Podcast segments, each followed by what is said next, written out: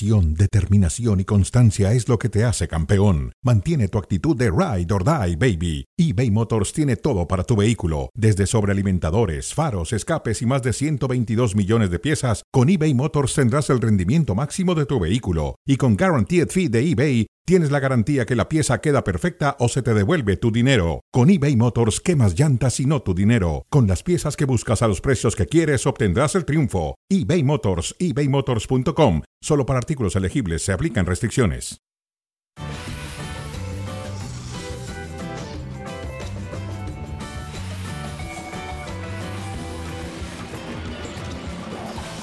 Hola, ¿qué tal? Bienvenidos a Cronómetro. Estamos en ESPN Deportes y en Saludos, David Faitelson, ¿cómo estás? Bien, José Ramón, ¿qué tal? ¿Cómo estás? Ganó, ganó Djokovic, ¿no? Ganó fácil, bueno, no, relativamente fácil, ¿no?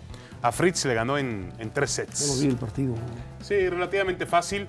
Eh, ha ganado hoy eh, en la cancha principal de Arthur Ashe 6-1, 6-4, 6-4 a Taylor Fritz.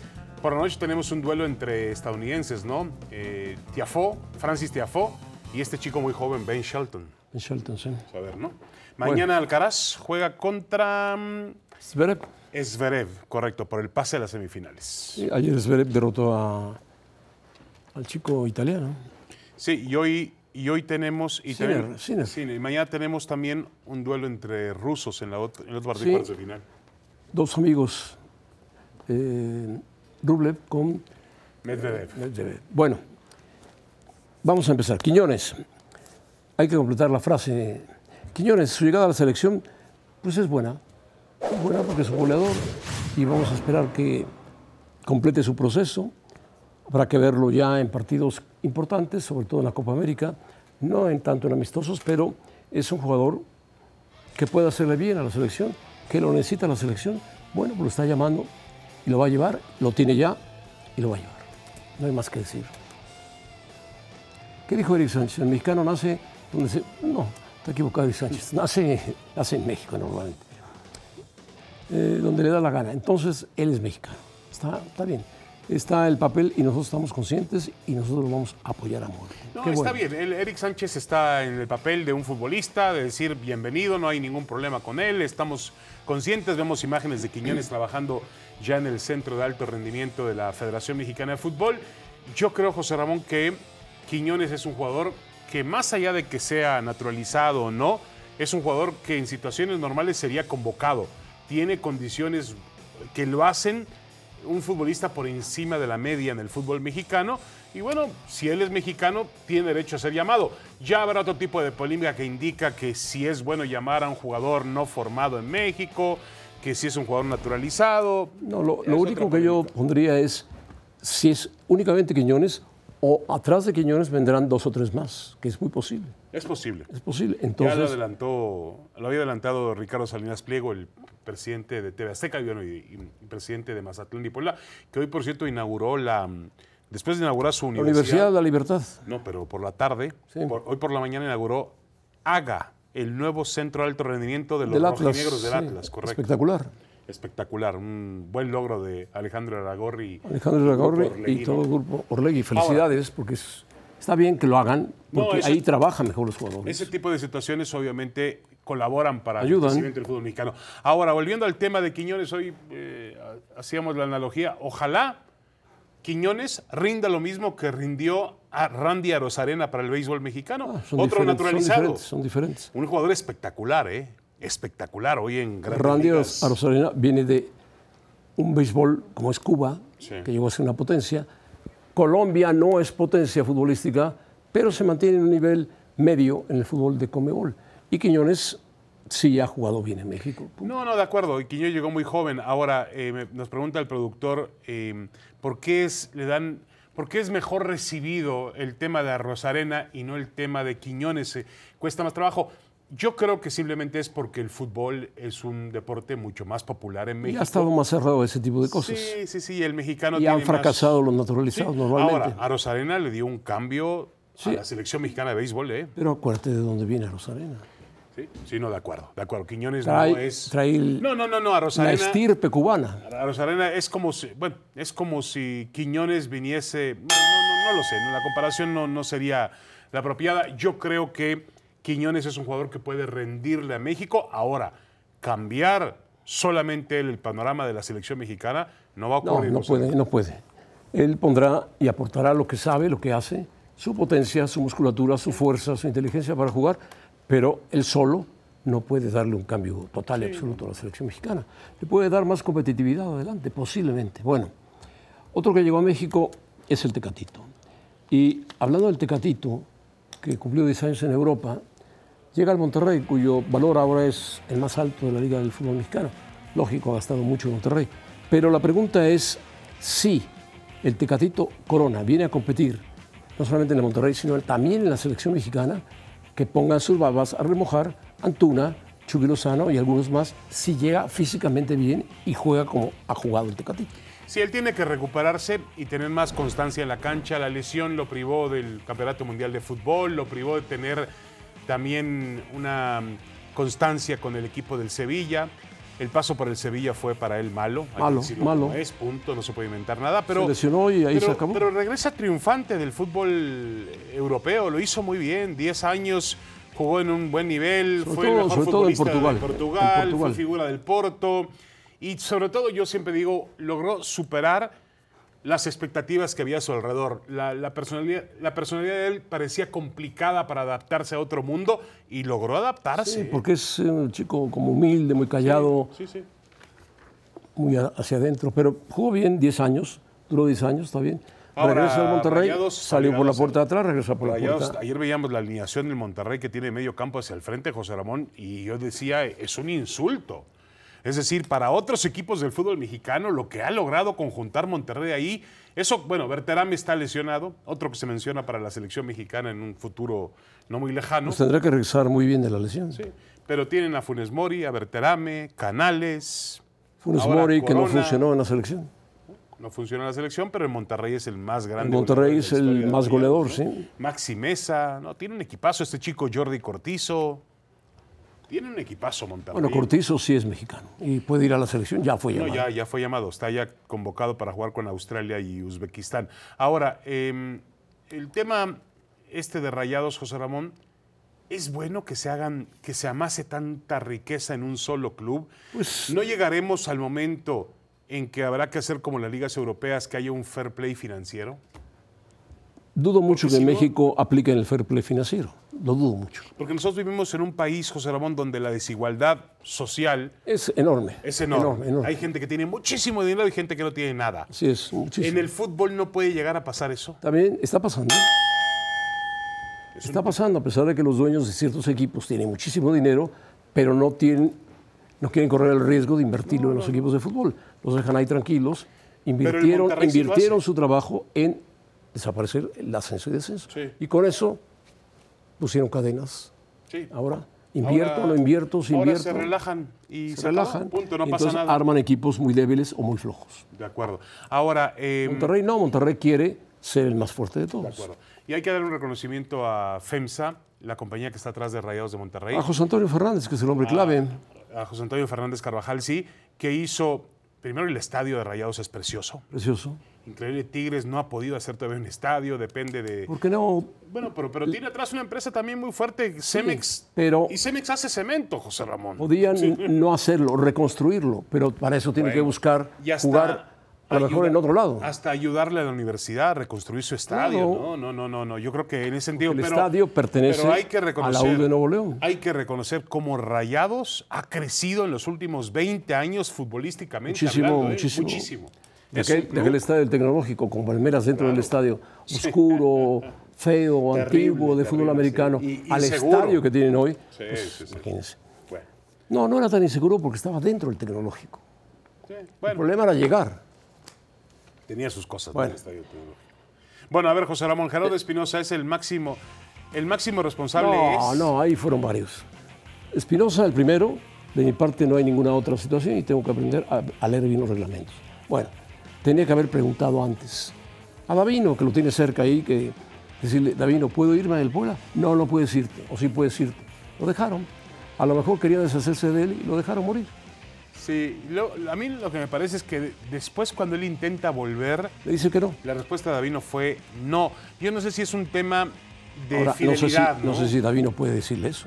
No, no, Davino con, con el visto bueno de Ibar Cisniega y Juan Carlos Rodríguez, supongo yo, ¿no? O sea, Que decirle no a un entrenador que ha hecho un buen trabajo con yo las creo que ellos, se, sub-23. yo creo que ellos se, se desilusionaron mucho cuando él no mostró lealtad. Ellos querían que hubiera dicho al Puebla, no Puebla, porque además sabemos de dónde vienen los golpes del Puebla. Es decir, el Puebla sí, es un sí, grupo que en este momento es antagonista del grupo que recuperó el poder en el fútbol mexicano. Bueno, siempre debe haber antagonismo.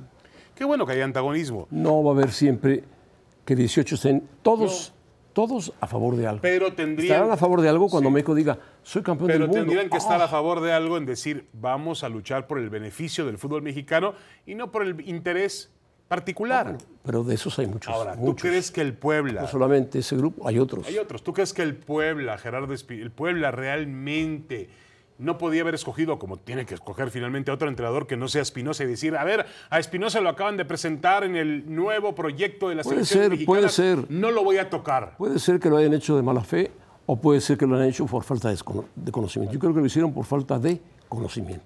Sí, Pero bueno, al final del hay que dejar entre paréntesis la mala fe. Y al final del día, el, el El- máximo perjudicado es, es el, el- Gerardo Espinosa. Es una lástima, una pena, ¿no? de aquí a diciembre, enero, podrá regresar a algún equipo si lo llaman. Esperemos que recupere su carrera porque es un hombre que trabaja bien, El sobre que todo como le formador. va a costar mucho trabajo recuperar su carrera a Julio Urias, el pitcher de los Dodgers. Mucho trabajo. Mucho trabajo. Mira, el mejor ejemplo, José Ramón, eh, digo, no es ejemplo, pero la comparación con lo que ha sucedido con Julio Urias es Trevor Bauer, ese pitcher de los Dodgers derecho Sí, que era sí. fantástico, un pitcher ganó el Sayón, era uno de los estelares en el equipo, uno de los mejores lanzadores de grandes ligas. Bueno, él fue acusado en 2021 o 2022, 2021, fue acusado de eh, violencia con una mujer que conoció en San Diego cuando estaba de gira. O sea, violencia doméstica. Sí. No, bueno, no doméstica, llegó- violencia. Ella lo acusó de estrangulamiento manual, o sea, algo muy grave. Al final del día la- lo, lo suspendieron la Grande Liga, lo suspendieron los, los, la MLB y finalmente tuvo que irse a jugar a Japón. Hoy Trevor Bauer es un pitcher en Japón, no ha podido regresar al béisbol de Grandes Ligas. Pues es el camino que le queda a Julio ahora, Urias. O le meten 180 partidos de castigo, más una multa especial del Dodgers, o lo mandan fuera, o, no sé, o, Y es, o es- desaparece. no, y aparte ¿Qué edad tiene Julio Urias? 26 años tiene Urias. No, no Y quedaba libre a fin de temporada. no, no, y Iba a firmar un gran contrato con algún otro equipo, posiblemente. O con los mismos Dodgers, ¿no? Porque además tiene Pero un mercado muy establecido Cuando ahí. te es equivocas, mexicano. cuando te equivocas, te equivocas, Se en serio. Se le compara, en su momento se le comparó con la historia de Fernando Valenzuela, pero. Y posiblemente lo peor es que es reincidente. De acuerdo. Mira, eh, yo creo que hay un atisbo de esperanza en el mundo con respecto a esa situación, después del tema de Rubiales. A Hoy, hoy, por ejemplo, la Sampdoria ha anunciado que no va a firmar a Santi Mina, el jugador español, Está acusado también de un problema de de acoso. violación en España. Y eh, la, la Confederación Brasileña de Fútbol anunció también esta mañana que ha separado a Anthony, el atacante del Manchester United, Sí. Ah, lo ha separado de la convocatoria para la fecha FIFA porque está acusado por su novia también de haberla golpeado. Está bien, José Ramón. Mira, el deporte no va a solucionar esto, porque es un tema que existe en la sociedad, es un tema de educación, es un tema muy profundo. Pero el deporte no puede ser copartícipe, no puede decir como pasó aquí en México, perdóneme, vuelvo al tema de Renato Ibarra. Ah, dijo la América, no pasa nada. Lo mandamos a que se enfríe al Atlas y Ragorre dijo que venga al Atlas, aquí yo lo enfrío. Regresó a la América, jugó. y lo recibieron con aplausos en el Estadio Azteca. Para que veas, hay de todo. Hay de todo. Pero está mal.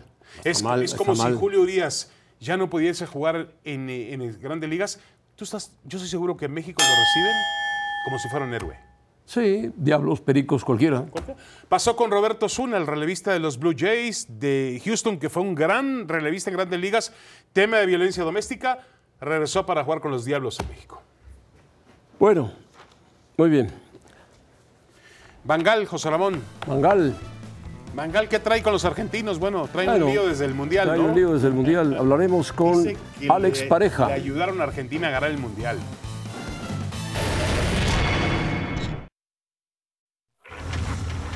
Bueno, cordura o locura, locura o cordura, lo que usted quiera. Eh, para eso hemos invitado a Alex eh, Pareja. Alex Pareja, ¿cómo estás? Un abrazo, saludos. ¿Qué tal amigos? ¿Cómo estáis? Encantados de volver a estar aquí en cronómetro con vosotros. Bueno, muy bien. Aquí está David Faitelson también para que. Saludos, saludos. Alex, un abrazo. Di- platícanos, sí, sí. Alex. Abrazo para los dos. Tú, yo lo conozco, tú lo conoces, eh, Luis Vangal. Me parece que se tardó en hacer estas declaraciones, pero de repente las, las hace. Hay que recordar que Luis Vangal está con un problema de cáncer, pero realmente no quiero decir mucho, dice al respecto. Cuando ves como Argentina convirtió los goles como nosotros los hicimos, Luis Vangal. Y como algunos jugadores argentinos se pasaron de la raya y no fueron penalizados. Creo que todo está, estaba premeditado. ¿Qué opinas de esto? Que en Argentina ha causado un revuelo espantoso. Pues me parece una locura tremenda de, Luis Van y me sabe muy mal porque es un entrenador y una persona a la que yo admiro mucho, con la que, a la que conocí cuando empecé a trabajar en Barcelona en los medios hace muchísimos años y me sabe muy muy mal que diga esto porque es lo que habláis vosotros antes en el segmento anterior de, los beisbolistas y cómo el deporte tiene que sentar también precedente. No hay nada eh, que te enseñe más de la vida en el deporte que perder. En la vida hay que saber ganar, pero también hay que saber perder y eso es muy importante. Y, Luis Fanjal no puede acusar sin pruebas de una cosa simplemente porque el resultado no fue el que él quiso. Además, oye, llegaron a la tanda de penales, que también en la tanda de penales no se puede eh, volver a... Además, eh, no, se puede utilizar la influencia arbitral, es terrible. Es uno de los grandes maestros del fútbol, sin duda alguna, Luis Van Gaal. Eh, y él no puede darle un golpe así a un deporte que ha sido tan bueno con él y con muchos otros como el fútbol.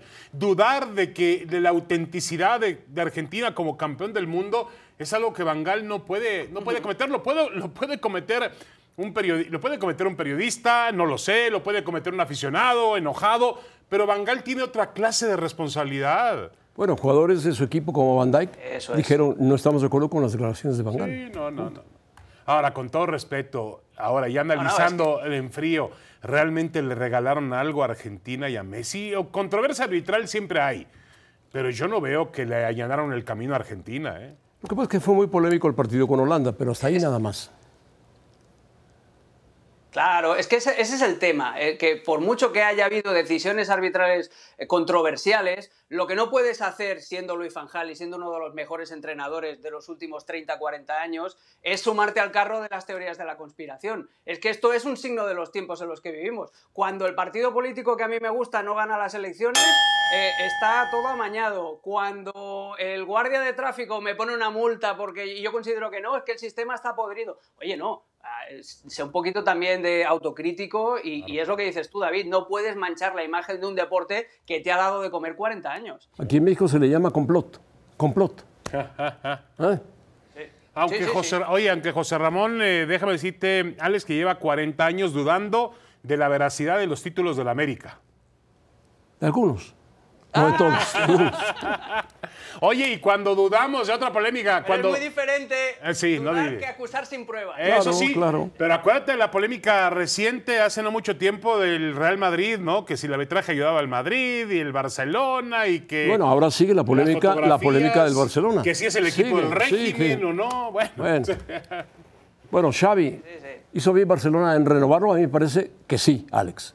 Es un buen técnico adecuado al Barcelona. Yo, ah, Correcto, para mí me parece un acierto tremendo, es que cordura al 100%. Fijaos, eh, el Xavi en cuanto a resultados, en, en, España, en Europa ya es otra cosa, pero en cuanto a resultados, Xavi llega cuando el equipo estaba octavo en su primera media temporada y lo clasifica segundo. Eh, en la primera temporada completa gana la liga. Además es un hombre de club y ha sabido meterse en el Barça cuando el Barça estaba absolutamente en la ruina. El Barça se ha gastado en este mercado de verano 4 millones de euros, que es una auténtica miseria. Y además es un mito que puede parar precisamente las críticas cuando el equipo no juega bien. Esa es la diferencia entre Xavi y Ronald Kuman, que Xavi tiene mucho más eh, poder, mucha más ascendencia sobre la afición del Barça. Y luego hay otra cosa también, nadie mejor que Xavi puede guiar a todos estos chicos de 18 o 16 años de estilo Lamin Yamal. Xavi puede decir, como dicen en inglés, eso de been there, done that. Xavi sabe perfectamente lo que es subir todas las categorías del Barça y ser un chico de la cantera de Pero una pregunta... Para mí es la mejor elección que puede hacer el Barça. Una pregunta nada más, este, Alex. Eh, últimamente, y yo entiendo que los jugadores de fútbol son tus armas para jugar de cierta forma, ¿no, ¿no se ha alejado un poco de la forma tradicional en la que debe jugar el Barcelona? Yo entiendo que a veces... se ha vuelto más vertical. Que si no tienes para jugar al tiki-taka, todo el mundo quisiéramos que el Barça juegue al tiki-taka siempre, pero si no tienes a Xavi, a Iniesta, a Messi, Pues tiene otros, te tiene otros tienes- jugadores que juegan muy bien, Sí, pero se ha vuelto pero a veces más vertical. El Barça a veces es un poco más precavido. Sale a ganar, sale a ganar los partidos. Sí, pero el propio Xavi ya, lo reconoce, que el equipo no juega como a él le gustaría y uno de los objetivos que se ha puesto para esta temporada es precisamente eso, recuperar un estilo un poquito más atractivo. Otra cosa es que lo consiga, pero hasta él mismo tiene ese sentimiento de autocrítica. A mí me parece que es una muy buena opción que Xavi continúe desarrollando ese proyecto porque a largo plazo, sí, con un poquito de paciencia, eso puede llegar. El juego bonito Sí, claro, puede claro. llegar. Xavi sabe cómo hacerlo. Tiene muy buenos jugadores además, muy buenos jugadores jóvenes. Este Jóvenes. chico de 16 años acaba de ser llamado a la selección española. ¿No? Sí, lo llamaron antes de que lo llame. Marruecos, ¿no? Lo llamaron simplemente. Está bien, está Se lo merece, 16 años. Bueno, eh, la pregunta me parece que no es locura, cordura, es locura. ¿Bellingham puede convertirse en Pichichi? No, no lo creo. Bellingham es un gran jugador, muy joven, 19, 20 años, inglés, eh, viene del Borussia, está jugando muy bien en el Madrid, está haciendo goles, pero lo suyo es el medio campo. Y en el medio campo se desenvuelve muy bien. Que tiene llegada y hace gol, sí. Que tiene físico para marcar, también. Pero no para pelear por un título de goleo. Alex. No es, es que no es su cometido. Eh, que puede pelear porque las cosas, si sigue a este ritmo, claro que puede pelear, pero no debería. El, el Real Madrid no lo ficha únicamente para marcar goles, sino que también lo ficha para generar fútbol, eh, Claro, entre claro. otras cosas. Y os digo otra cosa también. Sería muy, sería muy malo para la liga en general que Bellingham, que un centrocampista, acabara como Pichichi. Eh, hay una crisis de delanteros tremenda en la liga. El año Eso pasado solamente- Lewandowski ganó el Pichichi con 23 goles y fue la cifra más baja, perdón David, fue la cifra más baja en 20 años. Entonces, eh, eso, si Bellingham acaba siendo el Pichichi, te querrá decir que en España hay una crisis de delanteros. Ahora, solamente ¿Quién, capaz. quién- quién lo ganó con 23? ¿Alex? Lewandowski. Lewandowski. No, pero Lewandowski. de mediocampo, de- alguno de mediocampo decías, ¿no? Ah, no.